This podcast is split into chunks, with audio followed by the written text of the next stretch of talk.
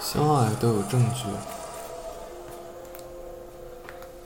鲍影先生并不爱自己现任的女友，至少是不够爱，所以当女友为他做很多事情的时候，他都表现得淡淡的。在爱情里，淡淡是非常伤人的。他简直对一个人不是那么确明确的否定。如同一道用心烹饪的好菜，就餐者嗤之以鼻，或者被评价为一句还行。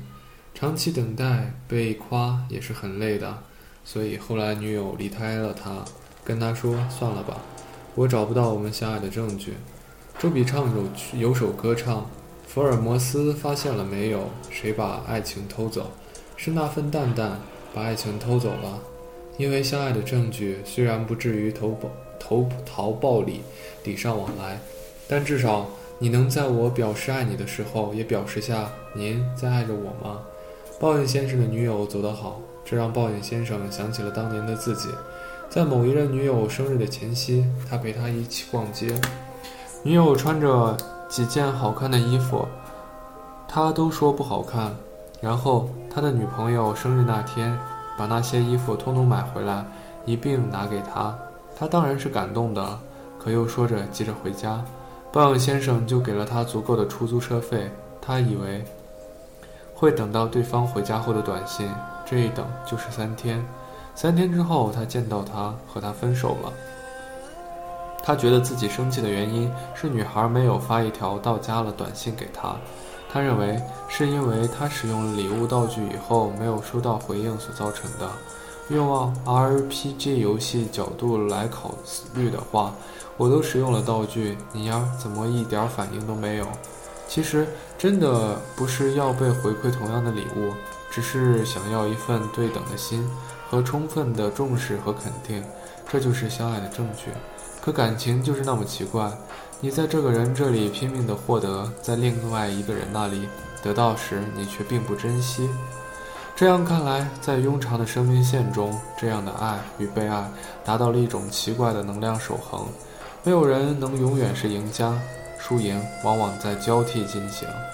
此次就是上次的结果体现，下一次和这一次又成因果关系。报应先生为自己在和女友交往过程中的表现感到羞愧。女友把他唯一留给他的钥匙扣拍了下来，存在相册里，标题叫。珍贵的证明，鲍恩先生很难过。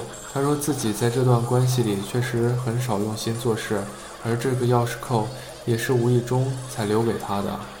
我为鲍恩先生的前女友感到难过，祝他早日找到真心送他钥匙扣的人。还有一种奇怪的理论，叫做“爱后不留证据者”，他们。还有一种奇怪的论调，叫做讨厌形式感，意思是在爱情不要什么表现形式。我把这种人叫做爱后不留证据者，他们贪婪又危险，还很容易把你的一些正常期待定性为少少女行为。比如你在生日那里期待一个蛋糕，或者在情人节期待一顿良好的晚餐，他们都有理由告诉你。这是一种庸俗、低级和幼稚的少女行为，用词之轻蔑，让提出这种想法的你都感到羞愧。可怎样才能正确的表达不少女的期待呢？我也常常问他们表达爱情的方式是什么，在什么情况下才会表达，他们都无言以对，基本没人出人意表。所以我常常劝姑娘们离这些人，至少是这一类人远一些。这简直是一种赤裸裸耍赖皮似的懒惰，而相伴随他们的大部分是因为他们不想给出你这样的付出，所以他们也恐惧你的付出，并拒绝接受你的付出，以便自己过得能更轻松一些。那些提示你很爱他的证据，在他不能给你足够爱的回报的时候，才显得那么多余和形式主义。他们是真的不在乎在爱情里留下证据吗？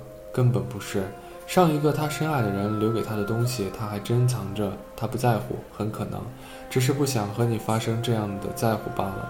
要相信，在特殊的日子里，都不能给你足够关心的人，在日常生活中更不能给。在极端情况下对你表达爱意的人，基本上就是没有爱意。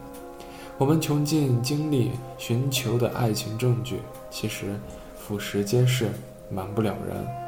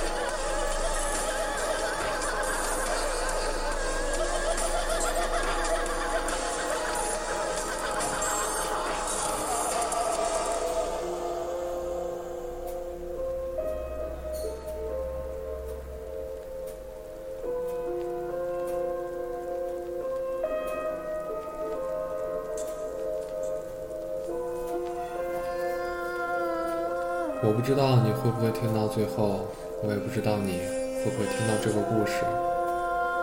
让只喜欢自己的人继续孤单。分手没有什么，如果你不那么爱一个人的话，那不过是解除一种约定，用我代替了我们。甚至因为口头契约的解除，人们会呈现精神焕发、全身舒坦、很放松的感受，就像你丢失了宠物。固然日后会因怀念痛苦，但之前你受他太多的因素困扰和累，你暂时会有一种羞耻的轻松了的感觉。这是一个刚分手的人告诉我的话，我很难断定他爱不爱对方。他被他示爱的时候，正在经历一种持续的平淡，那种日常感，像是四点天要黑下来了，这一天什么又没有发生的感觉。但他也不承认找一个爱人是必须的。他每天上班下班，和朋友约着吃饭、逛街、购物，开车回家，拎着大包小包回到自己租住的公寓楼。除非天气特别冷，他很难觉得自己是孤单的。确切地说，有时候他庆幸自己是孤单的。他爱，他太爱那种东西放在固定位置，很容易找到的感觉了。同样的，他太害怕那种两个人生活失去秩序。找到东西需要询问对方的困窘，大部分时候他也不是一个人。好朋友像随时可以供购物和开餐的便利的大型超市，也可以随时接接往他。没空寂寞，甚至后来他已经可以从容的一个人去看电影。最高级别，他也能到一个很好的餐厅，点一份一个人份的东西，细细吃一顿午餐。性爱也没什么稀缺，尤其是在这个世界，他有固定的双方都认可的关系，可以两个相欠的轻松无余的在一起，然后各自分开。他说他很早很爱早上起床身边有个人，自己缓缓伸手可以去抱住对方的感觉，可似乎并不容易得到。他很少住在那个人那里，也很难接受自己身边多个人的感觉，所以清晨的拥抱并没有那么快获得。他表示可以爱他的时候，他还没准备好进入下一段关系。但或者那时他太寂寞了，假期过于短，无法安排行程。